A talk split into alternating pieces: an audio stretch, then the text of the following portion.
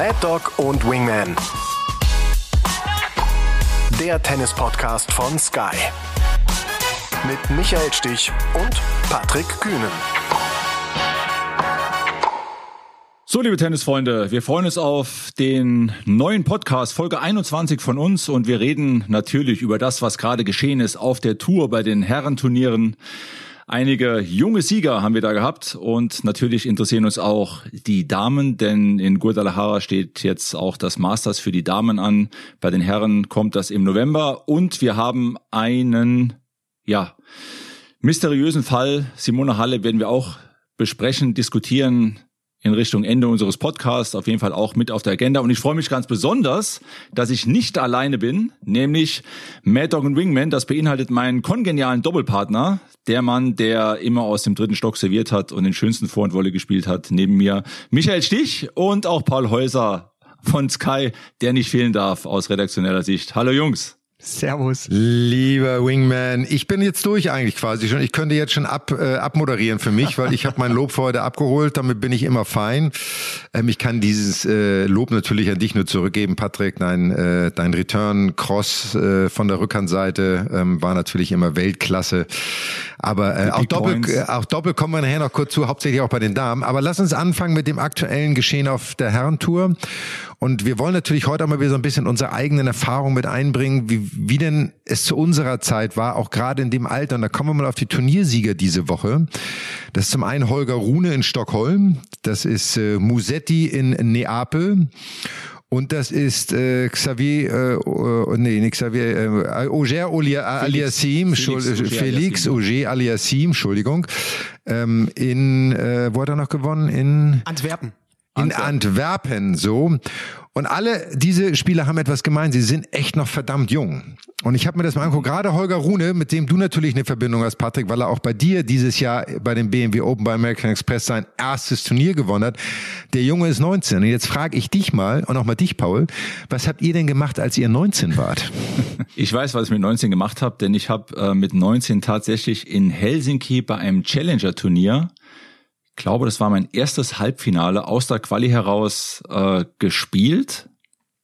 Drei Runden Quali auf Turbo-Teppich damals in Helsinki.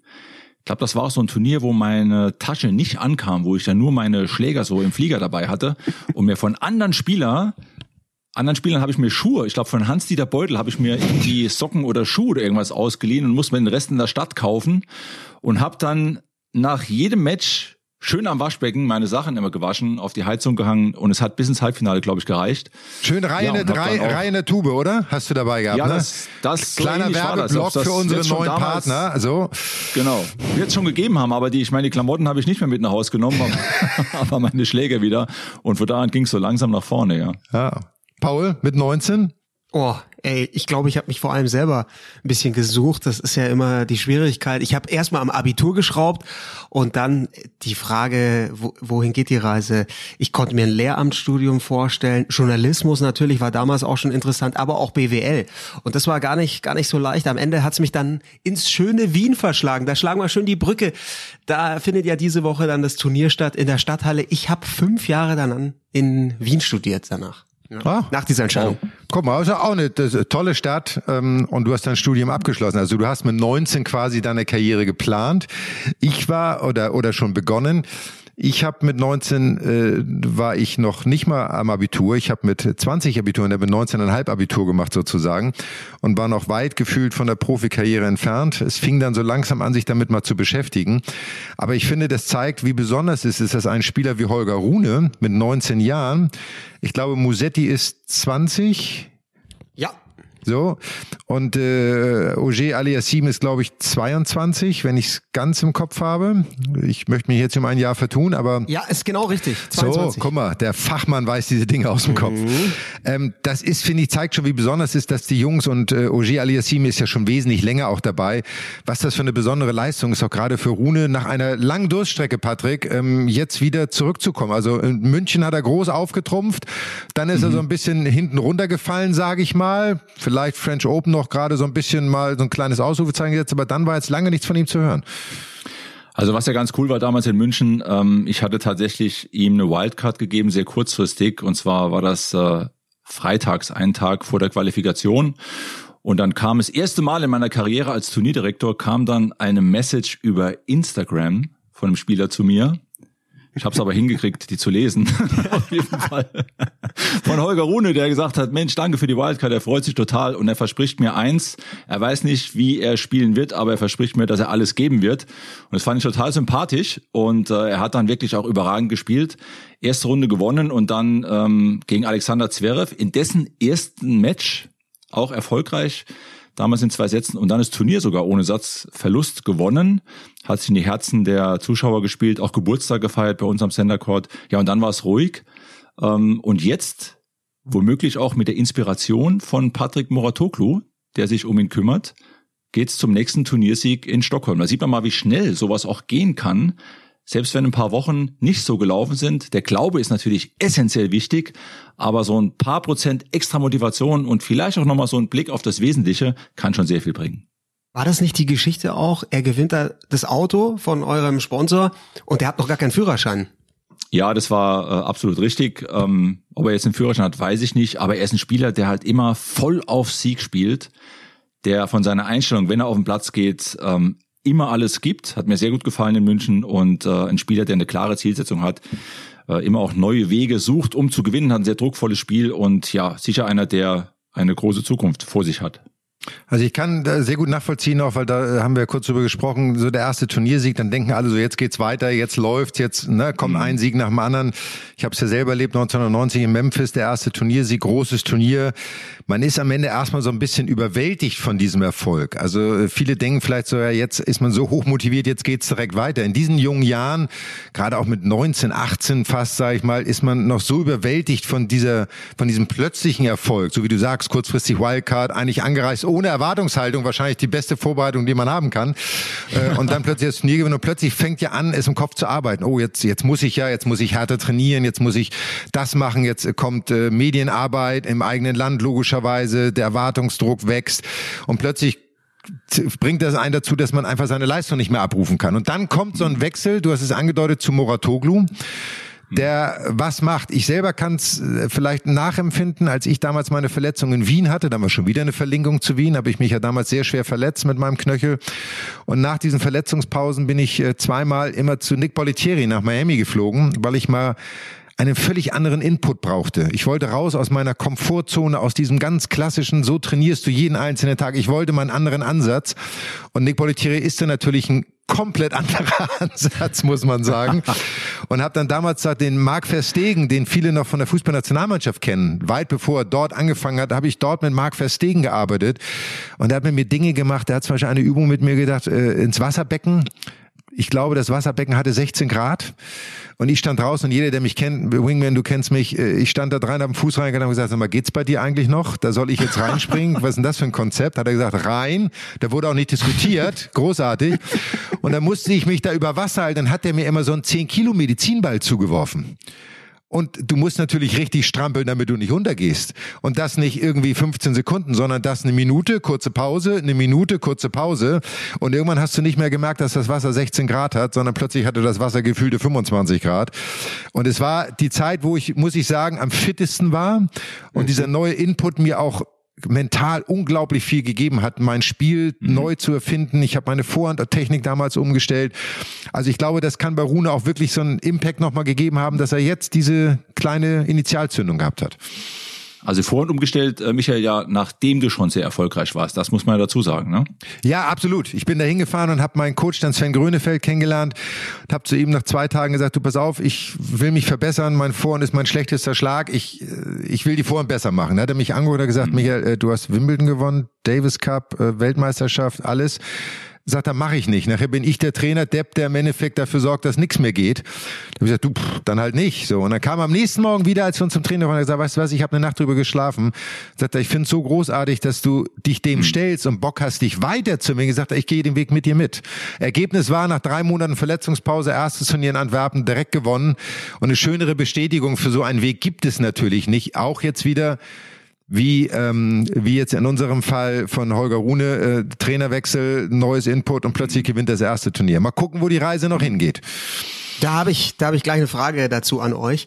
Also ich finde, er hat eine, jetzt schon so einen, ja, so eine reife Art zu spielen, nimmt den Return so früh, ganz starke Returns. Die Rückhand ist, ist außergewöhnlich, 19 Jahre jung, jetzt kommt Muratoglu dazu.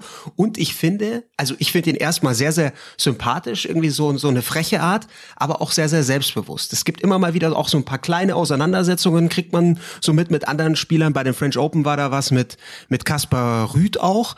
Und dann wurde er darauf angesprochen und hat gesagt, na ja, bei Federer, als der 19 war, da gab's ja auch immer mal wieder ein paar Ausraster. Also da sieht man schon, wo er sich selber sieht, mit wem er sich da vergleicht. Wie findet ihr das? Ich find's gut, ich find's ganz stark. Ähm, das Selbstbild spielt ja auch eine ganz große Rolle. Wo sieht man sich selbst, was traut man sich selbst auch wirklich zu? Denn äh, komme jetzt gerne mal auf Carlos Alcaraz, der nachdem er Madrid gewonnen hat, äh, gefragt wurde, wo er denn sein Limit sieht. Er hat dann eine Gegenfrage gestellt und hat dann gesagt, welches Limit? Und das fand ich eine sehr, sehr starke Aussage. ja. Denn man kann es jetzt runterbrechen. Ähm, Limits, wer setzt sich eigentlich die Limits? Die Limits setzt man sich eigentlich, wenn man so will, selbst. Und, und Holger Rune ist jemand, der große Ziele hat, der klare Ziele auch hat, der weiß, wohin will. Und das drückt er natürlich körpersprachlich und auch von seinem kompletten Spiel auch aus. Und da darf man trotzdem nicht bei vergessen, also ich finde das auch, ich finde Selbstbewusstsein immer gut, auch so, wir nennen es ja im Tennisjargon ein bisschen cocky sein, mhm. ähm, was ja manchmal ganz dicht an Arroganz ist. Man muss immer so ein bisschen aufpassen, wie man auch mit den Spielern, den Linienrichtern, Schiedsrichtern umgeht so. Ähm, ich finde es gut, Emotionen auf dem Platz zu zeigen und man muss auch dazu sagen, das fällt einem jungen Athleten natürlich viel leichter, mhm. der gerade auf dem Weg nach oben ist, als einem etablierten, weil da fängst du an zu überlegen, da denkst du nach, ah, kann ich das jetzt machen, ist das jetzt angemessen, sollte ich das tun? Wie ein Roger Federer sich verändert hat, wenn wir den als Beispiel wieder nehmen und trotzdem seine Leistung gebracht hat. Aber so in jungen Jahren ist ja das Schöne, du denkst da nicht drüber nach. Du willst um jeden mhm. Preis gewinnen, du gehst da raus und es gibt nur Feuer. So, so ging es ja uns mhm. auch. Ich meine, ich war als Kind, als Jugendlicher, ich habe sehr gerne Schläger geschmissen und auch viele Schläger zertrümmert. Bitte alle, die es nicht hören wollen, sollen jetzt weghören. Aber es war ein Teil meiner Persönlichkeit und äh, Alter fängt man an zu sagen, komm, das eine und andere mal kannst du auch sein lassen. Aber das ist das Schöne an der Jugend und das liebe ich auch so bei diesen jungen Spielern, dass wir eigentlich die authentischen Spieler sehen, noch nicht so vergeistigt, noch nicht so sehr analysiert oder analytisch rangehen, sondern mehr Emotion als jetzt wirklich Kopf.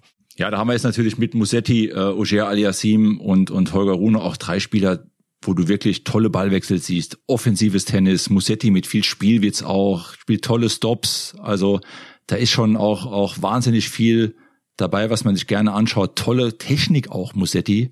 Also echt ein klasse Typ. Und in Neapel, das war ja sowieso ein Turnier, äh, was so ein bisschen aus dem Boden gestampft wurde. Paul, du hast doch irgendwie ja. äh, da noch ein bisschen was mitbekommen aus Neapel, ja. was den Bodenbelag angeht, oder? Ab, absolut, da möchte ich gleich drauf eingehen. Ich, ich, mir ist noch gerade eine Frage noch, noch zwischen reingeschossen. Und zwar, weil, weil Michael das erzählt hat, diese Jungen, die sind so frei. Holger Rune, der hat ja auch schon klar formuliert, ich will die Nummer eins werden. Aber ich musste dann über seinen Finalgegner nachdenken, nämlich Stefanos Tsitsipas. Der hat jetzt schon das zweite Mal auch gegen Rune verloren. Und für ihn musste es doch ganz, ganz bitter sein, gegen so einen Spieler zu verlieren, der fünf Jahre jünger ist. Wie war das bei euch, wenn ihr gegen Gegner verloren habt, die deutlich jünger waren? Ja, vor allem Tsitsipas wurde ja vor nicht langer Zeit auch von Moratoglu gecoacht. Auch ja. nicht so ohne. Genau. Gut ah, die Verschwörungstheoretiker Paul und Patrick, die zwei Ps. Ähm, also, ja, ja, Michael, sag du mal ja, zuerst, also, gegen jüngere das, Spieler. Das gegen jüngeren Spieler zu wählen ist überhaupt nicht das Problem. Also das ist, ich meine, Tsitsipas ist ja selber noch nicht alt. So Und ja. wenn du dann irgendwann Mitte 30 bist, dann ist es normal, dass du gegen 20-Jährigen irgendwann auch mal verlierst, weil der ist einfach 15 Jahre jünger. Nur das ist natürlich die Entwicklung und man sieht im Vergleich dazu einem Stefanos Tsitsipas, was wir auch, glaube ich, in der Vergangenheit schon mal gesagt haben. Dort sehe ich halt am Ende nicht diese Weiterentwicklung, die sich mit sich selbst auseinandersetzen, neue Wege gehen, etwas Neues ausprobieren, sich in den Schwächen, die er hat und seine Rückhand war früher eine seiner Stärken, wo wir gesagt haben, tolle Einigung, seine Rückhand ist im Endeffekt mittlerweile, glaube ich, einer seiner schwächsten Schläge geworden, weil das Timing nicht stimmt, weil er einfach mhm. zu defensiv spielt und sich damit auseinanderzusetzen. Und das hat die junge Generation, die machen das, das ist so ein bisschen wie wenn du mit sechs Skifahren lernst, du verlernst es nie. Wenn du mit 20 anfangen willst, musst du aufpassen, dass du dir die Beine nicht brichst. Also von daher ähm, ist das, glaube ich, auch ähm, bei so einem jungen Spieler wie Rune jetzt und auch Musetti hast du angesprochen, Patrick, äh, ich gucke dem wahnsinnig gerne zu spielt so den mhm. italienischen Stil, erinnert mich wahnsinnig an Oma Camporese, an, mhm. an, äh, an die Generation. Ja, italienisches Tennis, oder? Das ist so, so. italienisches Tennis, ja. so Spielwitz und ein bisschen coole Technik, das sieht super genau. aus. Der Smooth. Typ auch und so, dass das passt alles so. Genau, ne? so ein bisschen als wenn er danach gleich so an, an, an, an Kochtisch geht und so eine leckere Pasta auch noch macht irgendwie, weißt du so, irgendwie. Genau, ja, ja, das ja, ist irgendwie so, sieht lässig aus. Ja, und die gab's ja zu Paolo Canet, äh, Oma Camporese, Diego Nagiso, das waren alles so ganz eigene Typen, die aber ja. Tennis gespielt haben, das muss man sagen. Das waren jetzt nicht, die waren nicht dafür bekannt, dass sie wahnsinnig hart gearbeitet haben und irre viel trainiert haben, aber die haben geilen Touch gehabt, gute Technik gehabt und haben das Spiel gespielt, was mir ja am nächsten kommt. Die haben es auch geliebt. Du hast ja eben gesagt, äh, wir reden jetzt über drei junge Spieler. Musetti, Holger Rune, Felix Auger Aliassim, die jetzt sehr erfolgreich waren, die so frei spielen, die so voll auf Sieg spielen. Würdest du auch sagen, der eine oder andere Spieler, natürlich darf man das nie pauschal formulieren, kommt schon ab und zu mal in die Situation im fortgeschrittenen Tennisalter, mehr zu spielen, um nicht zu verlieren, statt um zu gewinnen? Ähm, äh, absolut. Ich glaube, wenn du anfängst, auch taktisch zu denken und auch strategisch zu denken, dann hast du natürlich auch gewisse Gegner, wo du sagst, pass auf, gegen den muss ich den Ball mehr reinspielen und dann hoffe ich, dass mal ein Fehler kommt. Kopf, ja. Tendenziell bin ich, glaube ich, so wie du auch, aber für mich geht es darum, wenn du Tennis spielst, spielst du um zu gewinnen, jeden einzelnen Punkt. Mhm. Immer mit dem Risiko, dass du Fehler machst, dass du einen schlechten Tag hast, dass du trotzdem verlierst. So. Aber man muss die Entscheidung selber suchen, ist natürlich auch eine Frage der Spielweise. Ne, also mhm. zu unserer Zeit, wenn nun, sag mal, selbst ein Thomas Muster, der nun reiner Grundlinienspieler war, hat immer gespielt, um zu gewinnen. Der hat immer Aggression auf dem Platz gehabt, also im positiven Sinne ist in die Bälle reingegangen. Dann hast du eher so einen Ken Carlsen, wirst du noch erinnern, der Schwede damals. Oh ja. ja kenne ich Der noch. erste mit dem großen Prinzschläger, der Topspin gespielt hat, der wo auch immer hingeflogen ist. Unglaublich. Das wäre eher so einer, der konnte den ganzen Tag laufen und hat am Ende keine Fehler gemacht. So, das war so eher das Gegenteil, würde ich sagen. Das gibt es in der heutigen Zeit aber seltener, habe ich so das Gefühl. Ja, weniger. Ja. Jetzt haben wir so viel über die Zeit gesprochen, über die drei Turniere gesprochen. Ich habe jetzt mal wirklich so ein bisschen nachgeschaut. Jetzt haben wir gesprochen über Antwerpen, wir haben gesprochen über Stockholm. Diese Woche läuft Basel. Wir kamen auch schon mit zwei Aussagen zum Turnier Wien. Jetzt habe ich geschaut. Mein kongenialer Partner hat gewonnen 91 in Wien, 93 in Basel, 93 in Stockholm, 96 in Antwerpen. Also nicht, dass du sonst keine Kugel getroffen hättest, aber der Herbst hat's dir irgendwie doch angetan, oder? Das war immer meine Zeit. Wenn es auf den etwas schnelleren Hallenboden ging zu unserer Zeit und Wien habe ich mich immer wahnsinnig wohl gefühlt. Leo Huemer, damals der Turnierdirektor, war wirklich auch ein persönlicher Freund, den ich wahnsinnig geschätzt habe. Immer mein Geburtstag in Wien gefeiert, was es auch besonders mhm. gemacht hat. Basel mit Roger Brennwald, der es immer noch macht. Ich glaube, die haben 50-jähriges mhm. Jubiläum ja. gehabt. Ähm, auch eine Ikone unseres Sports, auch ein tolles Turnier, tolle Stadt. Also ich habe mich da immer sehr wohl gefühlt an diesen Orten, äh, bis auf Paris. Ich mag die Stadt, ich liebe die Stadt, aber Tennis zu spielen war da für mich in der Halle irgendwie immer nicht das äh, Gelbe vom Ei sozusagen. Und ich muss dazu sagen, ich habe in, ich glaube in, ja, in Wien zumindest, in Wien habe ich auch nochmal Finale gespielt. Ich habe es ja nie geschafft, in meiner Tenniskarriere einen Titel zweimal zu gewinnen. Ich war bei den meisten Turnieren oder bei vielen meiner Siege bei diesen Turnieren ein zweites Mal im Finale. Hab's aber nie geschafft, ein zweites Mal zu gewinnen. Also von daher. Aber warum? Also ich habe es grundsätzlich nicht so, Paul, ich muss da ganz kurz reingrätschen. Ja. Ich habe es grundsätzlich nicht so oft geschafft, überhaupt ins Finale zu kommen, aber ich habe eine mega Story für euch aus Basel. Basel, ich glaube, es war 86, das war so eins meiner ersten großen Grand Prix Turniere und ich habe Basel als Turnier immer geliebt, weil es auch schon in der Qualifikation fast immer ausverkauft war. Das war eine unglaublich tolle Atmosphäre dort. Und äh, es war immer warm in der Halle, das weiß ich noch. Und da, da konntest du richtig ackern, richtig fighten. Und dann äh, habe ich mich durch die Quali gekämpft und kam dann im Viertelfinale gegen Yannick Noah damals, der Topstar in Basel. Legende. Und ich natürlich nervös ohne Ende, ist ja vollkommen klar. Bin eine halbe Stunde vor Match in der Umkleide und dehne mich und mach äh, äh mit Seilspringen, Kängurus, alles Mögliche, wärme mich da auf. Und zehn Minuten vor Match geht die Tür auf zur Umkleide, kommt Yannick Noah rein mit einer Wurstplatte in der Hand, mit so einem Teller, mit, mit, mit, mit so einer Wurstplatte. Das muss ich euch mal vorstellen. Kommt mit der Wurstplatte rein und sagt, hey Patrick, ähm, I'm ready in 10 minutes, let me just finish uh, this plate here. Ey Jungs, da stand da stand schon irgendwie 3 zu 6. Ich habe gedacht, ich, ich sehe nicht richtig. Es kam da, ich habe da in drei Sätzen knapp verloren. Damals, ich glaube, Rudi Berger, äh, Gott hab ihn selig, noch auf dem Stuhl. Mhm. Aber als Janik nur die Tür aufgemacht hat, kam mit der Wurstplatte rein. Leute, habe ich kurz den Glauben verloren.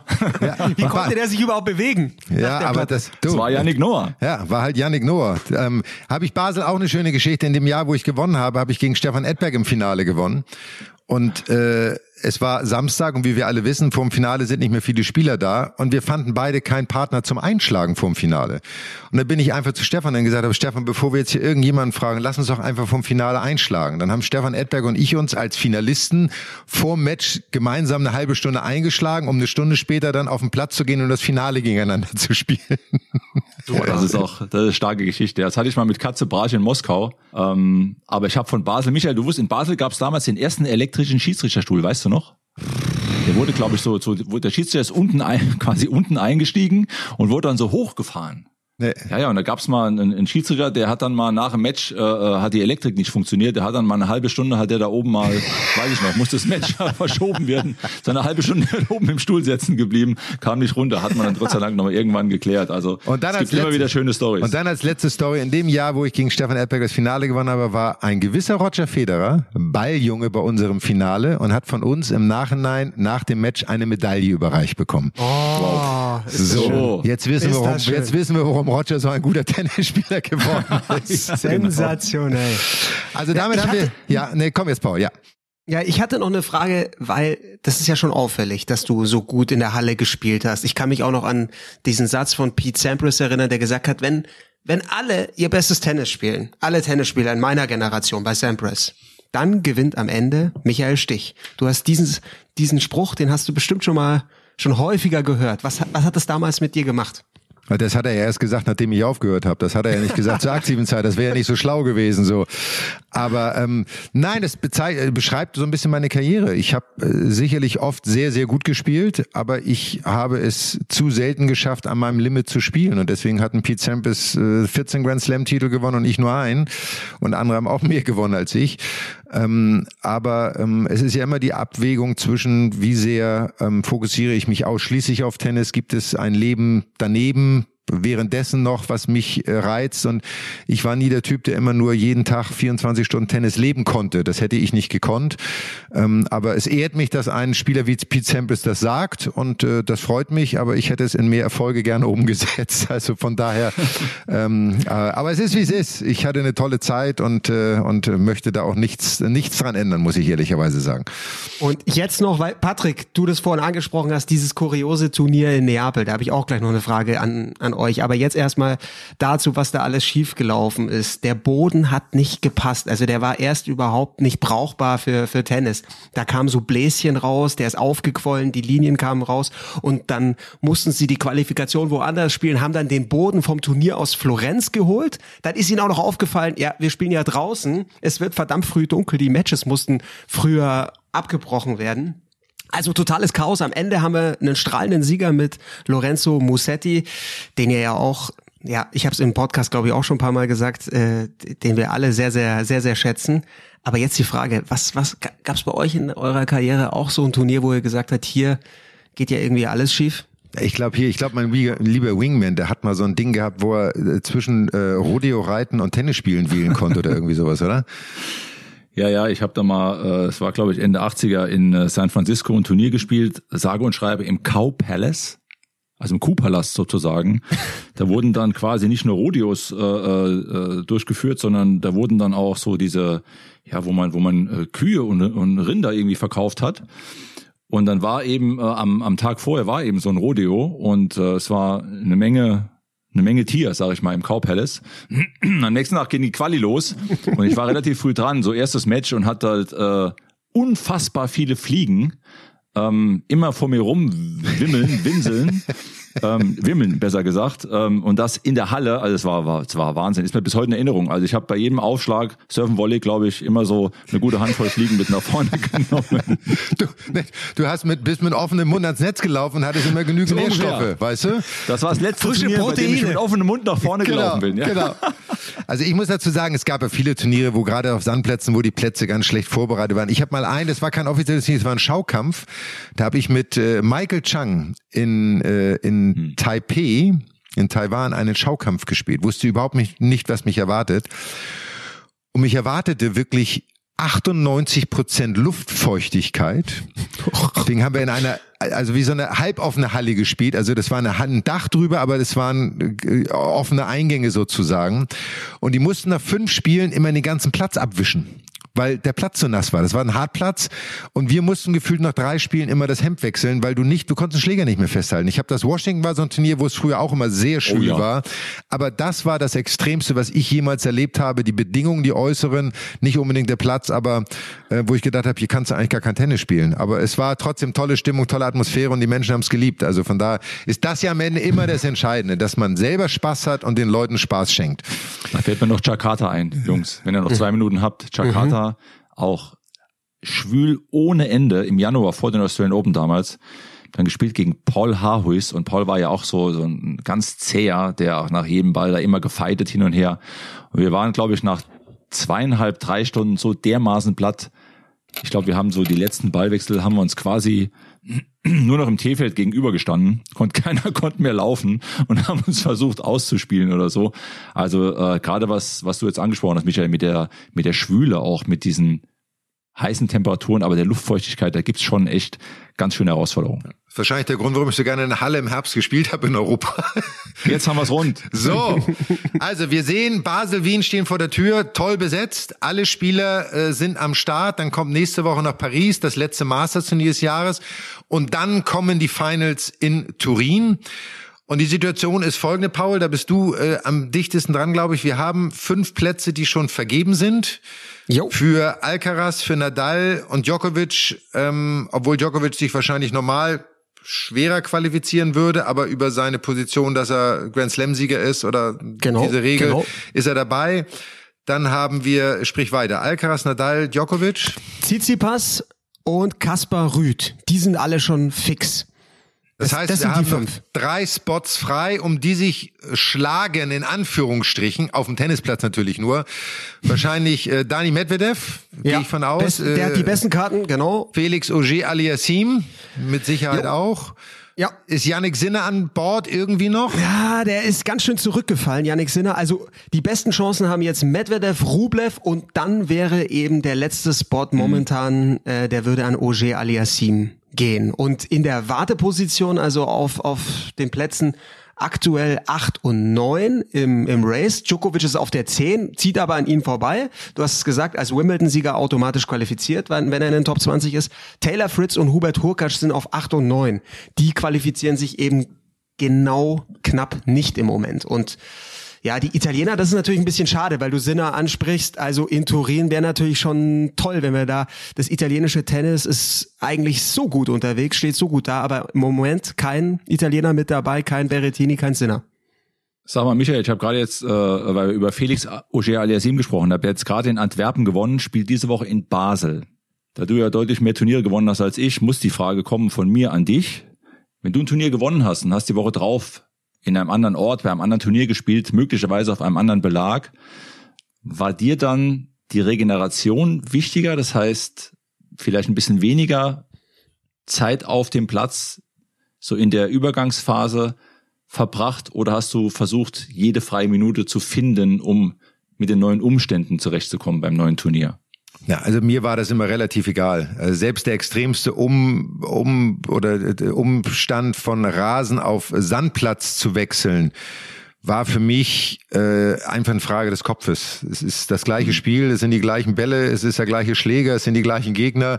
Du musst einfach nur deine Spieltaktik ein bisschen anpassen. Und das Laufen lernen auf dem jeweiligen Belag ist das Entscheidendste. Also auf Sand rutschst du, die Spieler rutschen heute auf Hartplatz, US oben, selbst in der Halle habe ich nie gekonnt. Ich weiß gar nicht, wie das geht, ohne dass man sich die Fußgelenke irgendwie fünfmal umknickt. Irgendwie. Das heißt, die Spieler müssen sich da auch weniger umstellen, habe ich so das Gefühl. Aber das mhm. war immer das Einfachste oder das, das sag mal, die größte Herausforderung, nicht das einfachste, die größte Herausforderung, auch den Treffpunkt so ein bisschen anders zu finden, musst du ein bisschen früher den Ball nehmen. Auf Hartplatz ist es ein bisschen leichter, weil der Ball sauberer abspringt. Aber wenn du in so einem Flow bist, du hast ein Turnier gewonnen und du fährst zum nächsten Turnier, bist du so voller Selbstvertrauen und du hast das Gefühl, der Ball fliegt dir sowieso auf den Schläger dann musste ich nie wahnsinnig viel trainieren und ich war eh, was bei Turnieren angeht, sowieso kein Trainingsweltmeister. Also ich habe gegen meinen, kennst du auch noch, Udo Riglewski, mein früherer Doppelpartner, dann Klar. auch in den, meiner Anfang meiner Karriere haben wir auch sehr erfolgreich gespielt. Ähm, Udo war ein Trainingsweltmeister und ich nicht so unbedingt. Und äh, Udo hat sich immer ganz doll gefreut, wenn er gegen mich im Training Satz 6-1 gewonnen hat. Und äh, mir war das immer ziemlich egal, weil ich ja auch was trainiert habe im Training. Dafür ist das Training ja auch da, also irgendwie. Klar. Und konnte es trotzdem dann oft genug auf dem Platz anders umsetzen. Aber von daher auf deine Frage, für mich war das wirklich immer nur eine Frage des Kopfes, wie sehr bist du mental bereit, dich dem Challenge der Matches wiederzustellen. Mhm. Ja, bin gespannt, weil äh, Oshel Yassim, Paul, ja, hat, hat jetzt die Chance, seine erste, seine erste Teilnahme. Ja, genau. Ne, genau. zu, zu schaffen. Er, er wurde bei, schon so früh so hoch gehandelt und jetzt wirklich spielt er eigentlich dieses super Jahr. Wir erinnern uns an die Australian Open, wie, wie nah dran war, Medvedev zu schlagen, da Matchball gehabt, hat, finde ich, auch gegen Nadal bei den French Open waren es fünf Sätze, richtig gut gespielt. Und jetzt, weil du es ansprichst, Patrick, der hat die Woche, vor, vor zwei Wochen gewinnt er Florenz, jetzt letzte Woche Antwerpen, jetzt spielt er Basel und die nächste Woche hat er auch gemeldet für Paris. Also das finde ich jetzt schon ein sehr, sehr strafes Programm. Programm. Ja. Ich glaube, ja, ich glaube, sehen, wie es, wie ja, ausgeht, ich ja. glaube, man darf nicht erschätzen. Für ihn ist, für viele Spieler ist ja dieses, was muss ich noch an Punkten sammeln, um zu den Finals zu kommen? Das ist ja dann genau. auch ein genau. Rechenexempel. Ich kann mir vorstellen, wenn er jetzt in Basel, sagen wir mal, wieder gewinnen sollte, ins Finale kommt, die notwendigen Punkte hat, könnte ich mir vorstellen, dass er aus Paris rauszieht, mhm. um dann für mhm. die Finals fit zu sein. Wenn er aber in Basel früh verliert, hat er in Anführungsstrichen eine Woche Regeneration, bisschen Training, bisschen Ruhe und kann dann wieder in Paris frisch an den Start gehen. Also ist schon, glaube ich, bei ihm ausgerichtet auf dieses Ziel, unbedingt nach Turin zu kommen. Aber hattest du auch mal so eine so eine Rechensituation, wo man wirklich äh, mit dem Blick auf Frankfurt oder Hannover damals ATP Finals, dass es mal bei dir richtig knapp war am, am Ende der Saison? Ich war so schlecht in Mathematik, ich konnte das immer nicht. Einfach spielen. Nein, ich habe das nie gemacht, weil ich immer der Meinung war, wenn du gut spielst, kommst du dahin, wenn du schlecht spielst, kommst du nicht hin. So. Und manchmal ist es auch das, der, der falsche Weg zu sagen, ich muss jetzt vier Turniere am Stück spielen, weil ich will da unbedingt hin, wäre bei mir eher dazu oder hätte dazu geführt, dass ich tendenziell wahrscheinlich schlechter gespielt hätte, als dass ich frei gespielt hätte. Weil für mich war ja immer das jeweilige Match das Entscheidende und die Freude am Tennis auch. Ähm, von daher, ich habe es ja, äh, sag mal, zweimal zu den Finals geschafft. Einmal war ich Ersatzmann, also dreimal am Ende des Tages. Ähm, aber ähm, du, von zwei Teilnahmen aktiven einmal gewonnen. Ich habe eine bessere Quote als die meisten. Also von daher. Wunderbar, jetzt gehst du aber bei den Damen, jetzt machen wir mal einen Sprung zu den Damen. Da geht's jetzt ja da stehen die acht Teilnehmerinnen, stehen ja schon fest. Ja. Es wird ja eine sehr, sehr spannende Geschichte mit logischerweise Iga Swiatek und Ons Jabeur an den ersten beiden Positionen. Wie seht ihr das? Also Favoritenrolle? Ja, ich bin, also Iga Swiatek muss natürlich die Favoritin sein bei der Saison, die sie gespielt hat. Die scheint auch nicht müde zu werden. Also da scheint irgendwie so der Energizer irgendwo zu sitzen, so dass es immer weitergeht. Ähm, Ange Chabeur auf Hartplatz ne, ist nicht so, auf Sand eher, auf Rasen eher, aber Hartplatz ist genau so ein Twitter-Ding. Ging mir damals mhm. genauso, war mein am wenigsten geliebter Belag so. Ähm, ich bin beeindruckt von, äh, von Jessica Pegula und auch Coco Goff, muss man sagen, Nummer drei und Nummer vier der Welt, sind so ein bisschen, mhm.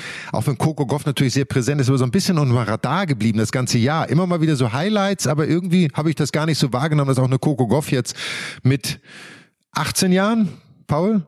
Ja, mit 18 Jahren cool. Nummer vier der Welt ist. Ja. Also von da sind das sicherlich trotzdem die vier Top-Favoriten, aber mit einer Zachary und auch einer, äh, wie sind die anderen drei Teilnehmer, die wisst ihr jetzt besser? Caroline Garcia, Arina Sabalenka und Daria Kasatkina. So alle Spielerinnen, die, glaube ich, das Ding am Ende des Tages wirklich gewinnen können. Sehr ausgeglichenes Feld, sehr interessante Spielerinnen dabei von sehr athletisch, sehr kraftvoll, dann Ange Jabeur auch eine Iga Swiatek. So ein bisschen mehr Spiel wird zwischendurch auch. Also ich finde es einen sehr, sehr spannenden Ausblick auf das, auf das Finale. Und zu Coco Goff noch die war für kurze Zeit die Nummer eins der Doppelweltrangliste. Jetzt ist sie aktuell die Nummer zwei. Jessica Pugula die Nummer drei. Also da haben wir zwei US-Amerikanerinnen, die im Einzel und im Doppel in den Top 5 stehen. Michael, da, da muss dir doch das Herz aufgehen.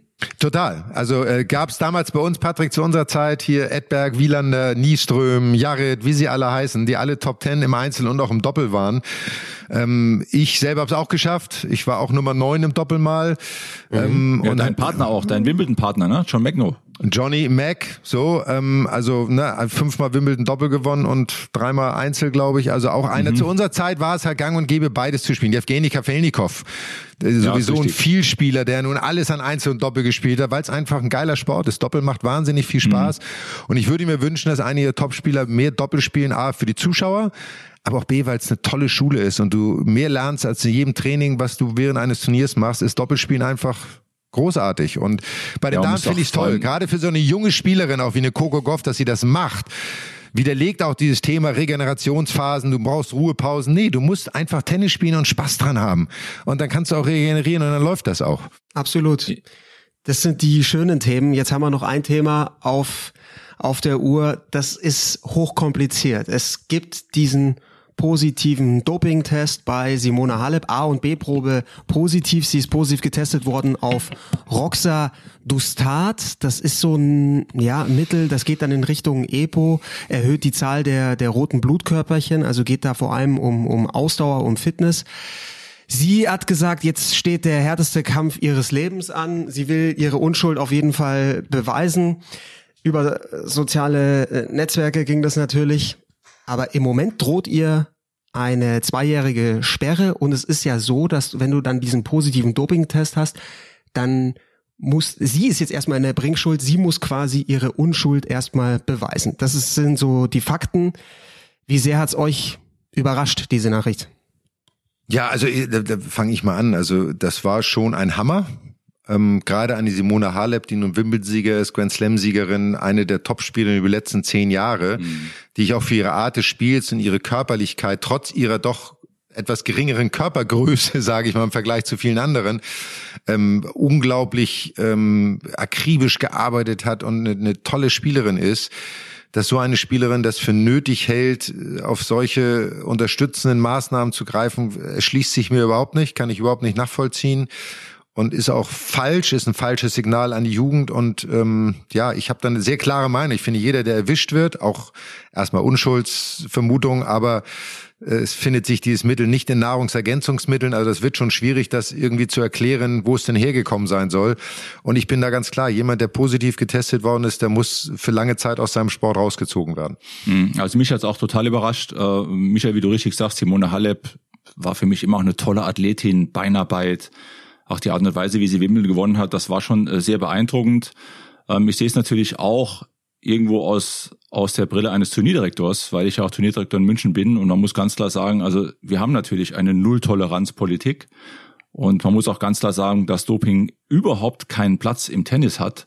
Und von daher ähm, ist das schon ja sehr sehr überraschend, fast schon schockierend auch für mich zu sehen, dass so eine erfolgreiche Spielerin, wie du richtig sagst, ähm, hier einen, einen illegalen Weg sucht oder sich illegal versucht, Vorteile zu verschaffen, ähm, hat mich total überrascht. Ich bin sehr gespannt, wie die Konsequenz letztendlich aussehen wird.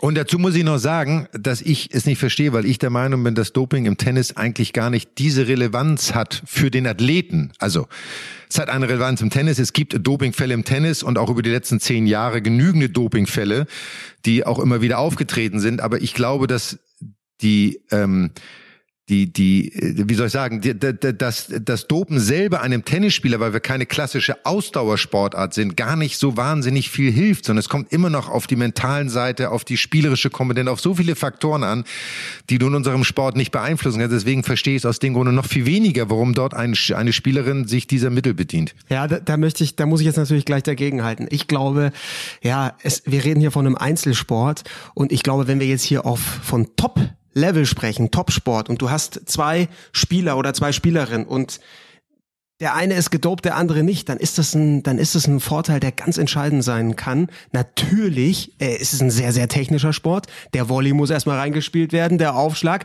Aber wenn du, wenn wir jetzt von Ausdauerdoping sprechen, wenn du mehr Ausdauer hast, dann ist doch ganz logisch, dass du dann auch eine bessere Konzentration hast, dass du dann sicherlich, du hast einen, du hast einen Vorteil, der dir verschafft, der den Unterschied ausmachen kann. Das ja, muss doch einleuchten.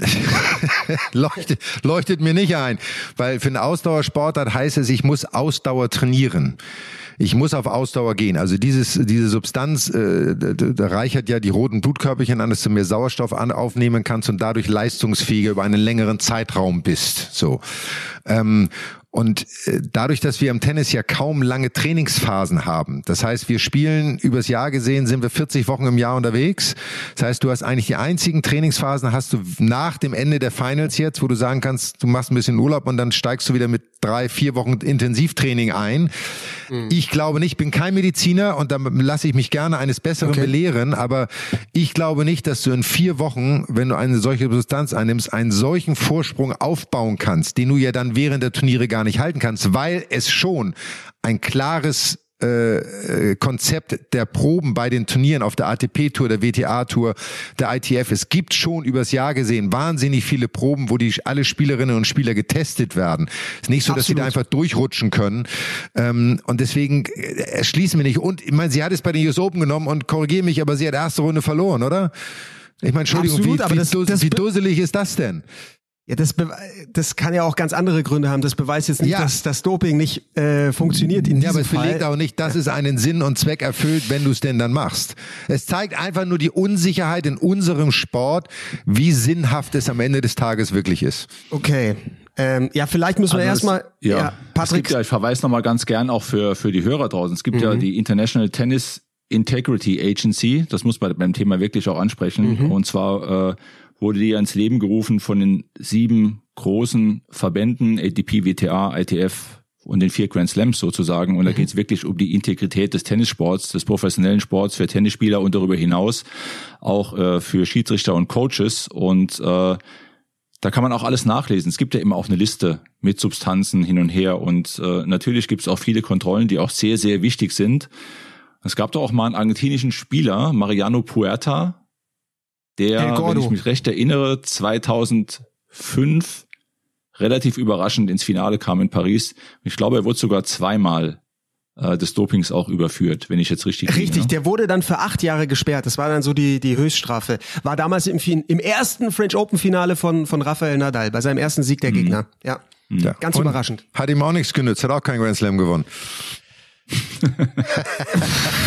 das also, ist jetzt ein bisschen Michael, sarkastisch. Das finde ich echt, ja, das ist jetzt, finde ich schon, schon schwierig, weil, ja, ich möchte euch mal konfrontieren auch mit einem Jim Courier, der damals bei den Australian Open 1999, da gab's richtig Gerüchte, ähm, dass, dass Tennis ein Dopingproblem hat. Es gab vorher auch diesen positiven Test von, von Peter Korda und Courier hat sich dann bei der Pressekonferenz hingestellt und gesagt, also wir müssen wirklich aufpassen, äh, Blutdoping ist, ist eine Riesengeschichte. Und da wurde zu wenig getestet. Und deswegen finde ich es ganz wichtig, dass Patrick, dass du das erwähnst mit der ITIA und so ein positiver Test von Halep zeigt ja, okay, die Mechanismen greifen.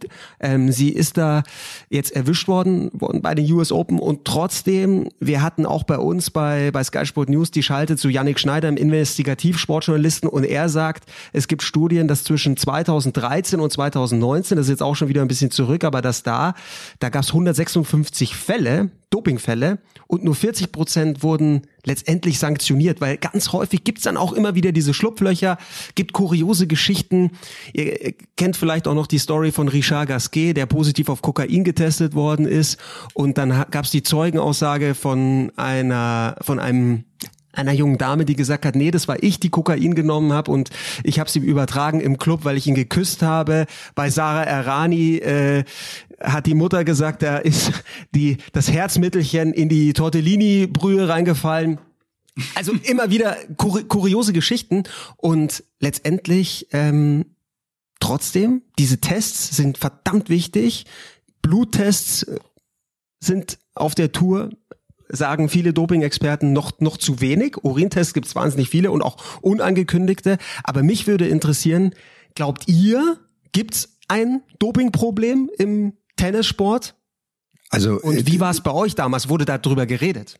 Also erstmal die Frage zu definieren, Problem, es gibt Doping im Tennis und es ist völlig inakzeptabel, auch mhm. das mal als ganz klare Botschaft, da gibt es nichts und auch jetzt mal an unsere Zuhörer, auch an die ganzen Kinder, die draußen Tennis spielen, egal wer es ist, lasst die Finger davon. Das hat nichts mit Sport zu tun, nichts mit der eigenen Leistung zu tun. Fokussiert das euch auf euch und versucht das Beste aus euch, aus euch rauszuholen. Aber bedient euch nicht diese Mittel, weil sie sind für eure Gesundheit schädlich und sie haben mit Fairplay im Sport nichts zu tun. Deswegen auch ganz klar, ich glaube, sind wir daran einig, dass jede Form von Doping in jeder äh, Sportart ist absolut zu verurteilen. Ähm, äh, und deswegen glaube ich, muss da auch noch härter durchgegriffen werden. Also meine Meinung auch wirklich, wenn jemand erwischt wird und auch für schuldig äh, befunden wird, dann finde ich, hat er nicht mehr das Recht, mit seinen Kollegen auf der Tour zu spielen. So, das ist einfach, das ist eine Entscheidung, die jemand für sich trifft, dann muss er der Konsequenz seiner Entscheidung leben. So, man wird immer jemanden treffen, der unschuldig sein mag. Das wird nie ausbleiben, egal bei welchen Dingen man etwas macht. Aber ähm, da habe ich auch keine Lösung vor, da bin ich auch zu wenig im Thema ehrlicherweise drin. Bei uns gab es auch immer Gerüchte. Ist ein Thomas Muster war jemand aufgrund seiner Physis, seiner seiner Willensstärke, dem man immer gesagt hat, das geht doch als Mensch gar nicht. Ich weiß, dass Tom ist ein fantastischer Kerl, ist ein großartiger Sportsmann, dem das glaube ich überhaupt nicht entsprochen hätte, seine Einstellung zu diesem Sport, sich dieser Mittel zu bedienen. So, er ist nie äh, positiv getestet worden, er hat seine ganzen Erfolge absolut sauber errungen und dafür schätze ich ihn als Athlet, als Sportsmann auch. Aber Gerüchte gab es über viele, gab es über Rafael Nadal immer wieder, als er diese Riesenserien hatte. Und das ist das Schade am Doping und das Traurige, dass außergewöhnliche Leistungen von außergewöhnlichen Athleten oft nur damit erklärt werden, die können ja nur gedopt sein. Mhm. Nehmen wir mal Usain Bolt in der Leichtathletik so. Und solange dort niemand erwischt worden ist, sind diese Sportler sauber. So. Wenn sie aber erwischt werden, dann gehören sie nicht mehr dazu, aus meiner ganz persönlichen Sicht. Auch wenn, äh, da, da gibt's ja auch ganz kuriose Fälle, jemand zu Unrecht ähm, des Dopings überführt worden ist. Also ich finde diese zwei Jahre Sperre finde ich da irgendwo schon schon ein gutes Maß. Klar, bei Wiederholungstätern bin ich auch knallhart, aber ich finde jemanden lebenslänglich oder halt dann in der Karriere auszuschließen von dem Sport, finde ich brutal hart, weil es kann ja zu Unregelmäßigkeiten auch mal kommen. Ja, aber das ist natürlich ein schmaler Grad. Nehmen wir, aber nehmen wir mal das Beispiel Maria Sharapova, ohne auf den Fall eingehen zu wollen. Ja. Aber wie die Spielerinnen mit ihr umgegangen sind, als sie wieder auf die Tour gekommen ist. Und das darf man, glaube ich, nicht außer Acht lassen, weil für die Spieler mhm. ist jemand, der gedopt hat, gehört ja. für uns in unserem Kreis eigentlich nicht mehr dazu. Mhm. So, so war es bei Peter Korda ja, ja auch. Peter so. Korda auch Schikane. Und, ja. und das darf man am Ende auch nicht auslassen. Es hat auch eine große emotionale Komponente, dass nämlich dort Spieler sind, die wollen sich alles hart arbeiten, dann gibt es welche, die beschummeln. So und immer wieder, jeder muss für die Handlung, die er äh, durchführt, muss er die Konsequenzen tragen. Aber es wird dafür keine Schwarz-Weiß-Lösung geben, ganz klar. Aber ich bin auch ganz klar dafür, mehr Tests und äh, so viel wie möglich herauszufinden, damit der Sport sauber bleibt und wir gar nicht irgendwann die Gefahr laufen, irgendwohin abzurutschen. Ja, es geht ja in Richtung Fair Play. Ne? Man versucht sich illegalen Vorteil zu verschaffen und das, was du eben angesprochen hast, den anderen Spielern gegenüber ist es ja auch moralisch höchst verwerflich und dass die Spieler und Spielerinnen damals so reagiert haben, äh, das war schon auch ein sehr deutliches Signal. Ne? Ja. ja, und nehmen wir das mal so als Patrick, ne? Deswegen ist Patrick da auch etwas zurück als Turnierdirektor und selber Veranstalter hat man natürlich immer das Wohl seiner Spieler auch im Blick, aber man hat natürlich ganz klar diese Null-Toleranz-Grenze. Da gibt's keine tolerant so. Und wir haben alle Turniere, du weißt es selber, Patrick, wir müssen immer Tests durchführen. Wir haben von der ATP zufällig ausgewählt, ob ein Turnier Tests durchführen muss oder nicht. Die Spieler wissen vorher nicht Bescheid. Ähm, und man hofft natürlich auch immer, dass es eigentlich trifft als Turnier, auch ganz klar. Also in Hamburg kann ich sagen, du hoffst immer, dass jeder Test, der gemacht wird, negativ ist, damit du mhm. nicht plötzlich ins Gerede kommst, als Turnierveranstalter auch so. Das braucht natürlich kein Mensch. Aber wie war es bei euch damals als Spieler? Ihr wurdet ja auch regelmäßig bei, bei Turnieren getestet wusst und wahrscheinlich auch unangekündigt, oder? Also unangekündigte Tests gab es bei uns nicht, habe ich nie erlebt, weiß nicht, wie es bei dir war, Patrick. Es gab das bei den Grand Slams, es gab das bei Turnieren, aber das war nicht ansatzweise so, wie es heute ist. Das ist ja auch der Lauf der Zeit. Es ist, der Sport wird immer teurer, es wird immer mehr Geld ausgeschüttet, es ist ein viel größerer Wirtschaftszweig geworden und mhm. dementsprechend finde ich es richtig und jetzt glaube ich, haben wir auch das Ende der Diskussion erreicht. Ja. Weil, äh, wir bleiben dran, trotzdem. Die Botschaft, wir, genau. Wir werden es weiter verfolgen. Und äh, Simone Halle wird da die Chance bekommen, sich zu erklären und dann wird man sehen, was dabei rauskommt. Und ich finde, mit diesem schweren Thema in Anführungsstrichen, was ja aber ein wichtiges in der Welt des Sportes ist, ähm, wollen wir uns jetzt, müssen wir uns verabschieden. Aber natürlich nicht ohne auf unsere lieben Kollegen von Backstage Boxengasse hinzuweisen, äh, die natürlich einen neuen Weltmeister zu küren hatten und auch gekürt haben mit äh, Verstappen. Und natürlich eine sehr traurige Nachricht aus der Welt des Motorsports, dass der Dietrich Mateschitz verstorben ist, einer der großen Sportmäzene unserer Zeit, muss man ganz klar sagen, gerade auch im Motorsport unser herzliches Beileid auch an, an die Familie. Aber dafür gibt es sicherlich sehr viel drüber zu bereden in Backstage Boxengasse. Also hört rein und da werdet ihr alles Neueste erfahren. Genau. Red Bull ja mittlerweile auch in, in Tennissport gegangen, sponsern Sportler wie Tsitsipas, wie Berrettini. Wir haben auf Sky Sport Tennis diese Woche eine ganz, ganz feine Konferenz aus den Turnieren Basel und Wien. Diese wirklich klassischen, tollen Hallenturniere, die 500er. Michael hat sie beide schon gewonnen und da schauen wir genau drauf. Nächste Woche dann Paris-Bercy, das letzte Masters der Saison und dann die ATP Finals mit dem Mad Dog, mit Michael Stich beim Halbfinale und beim Finale als Experte, als Co-Kommentator mit dabei und mit dem Wingman, glaube ich, von Sonntag bis Freitag als Experte und Co-Kommentator und dann aber auch vor Ort bei Halbfinale und Finale, richtig?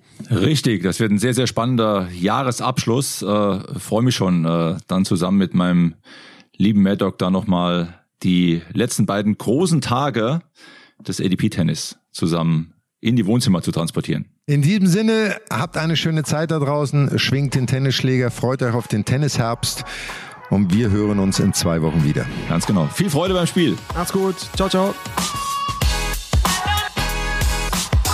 Mad Dog und Wingman ist eine Produktion der Podcast-Bande im Auftrag von Sky. Neue Folgen gibt's alle 14 Tage, immer mittwochs, überall, wo es Podcasts gibt.